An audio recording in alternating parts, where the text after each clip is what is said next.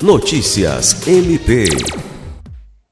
O Ministério Público do Estado do Acre, MPAC, por meio da Promotoria de Justiça Civil de Tarauacá, instaurou um procedimento para apurar o possível aumento dos preços de combustíveis nos postos dos municípios de Tarauacá e Jordão.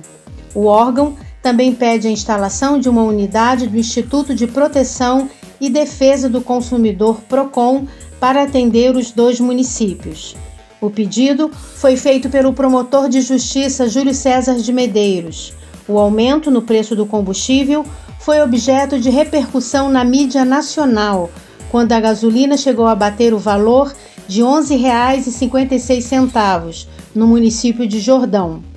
No despacho, o MPAC frisa sua atuação em defesa dos direitos do consumidor, uma vez que, se o combustível nos postos foi adquirido no preço anterior com menor custo, não há justificativa para se valer do aumento anunciado e repassá-lo de forma automática aos consumidores.